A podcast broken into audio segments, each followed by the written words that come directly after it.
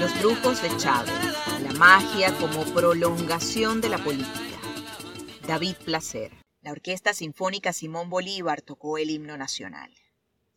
Y el grupo Madera, una congregación musical con raíces africanas, llevó los mismos tambores con los que tocaron durante su último programa de televisión.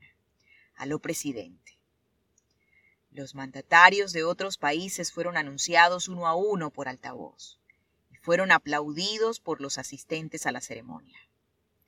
El presidente de Uruguay se abrazó al féretro. El de Irán arropó a la madre del presidente, Elena Frías. La de Argentina se fundió con la hija del presidente, María Gabriela Chávez.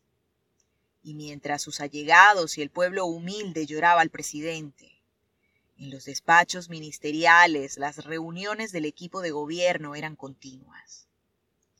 Si antes bastaba una aprobación de Hugo Chávez, ahora cualquier detalle debía ser consensuado.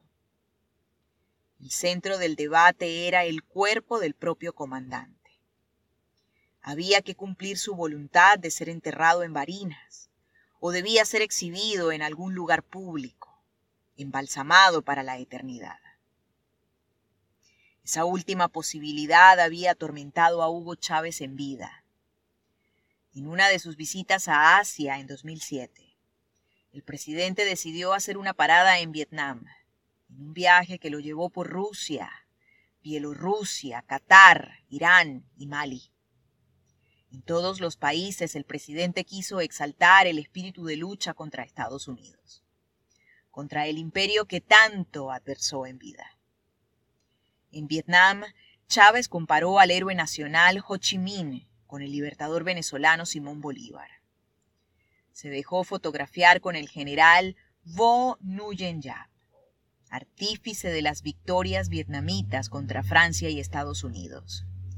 Y paseó por el Museo Militar de Hanoi, donde alabó el triunfo de un país pequeño sobre el más poderoso del planeta. Pero no todo fueron buenas impresiones. En una de las jornadas, Chávez pasó el día entero con el presidente del país, Nguyen Minh Triat, quien ofreció una cena hasta la medianoche.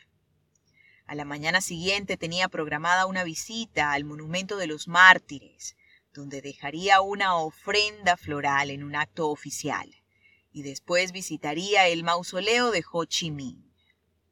Durmió poco, como casi siempre, y a primera hora se levantó y encendió la televisión venezolana. Su equipo llevaba continuamente consigo un dispositivo que le permitía tener conexión directa con los canales del país. Mientras el presidente sacaba del armario su camisa blanca y su corbata azul y roja, vio al asistente personal de Fidel Castro en una alocución televisada. No pudo seguir abrochando los botones de la camisa quedó petrificado, a medio vestir frente al televisor.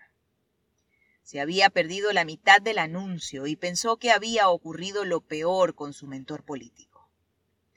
Solo una frase quedó suspendida en su habitación. Le transfirió el poder. La salud de Fidel Castro se requebrajaba aquellos días y algunos medios lo daban por muerto. Chávez iba tarde lo esperaban para los actos oficiales y no tuvo tiempo de permanecer como deseaba frente a las noticias del televisor. Llamó a su hermano Adán, que estaba hospedado en el mismo hotel y que en aquel momento era embajador en Cuba. Le ordenó quedarse, averiguar qué sucedía mientras él asistía a los actos oficiales. Los brujos de Chávez, la magia como prolongación de la política. David Placer. Caminando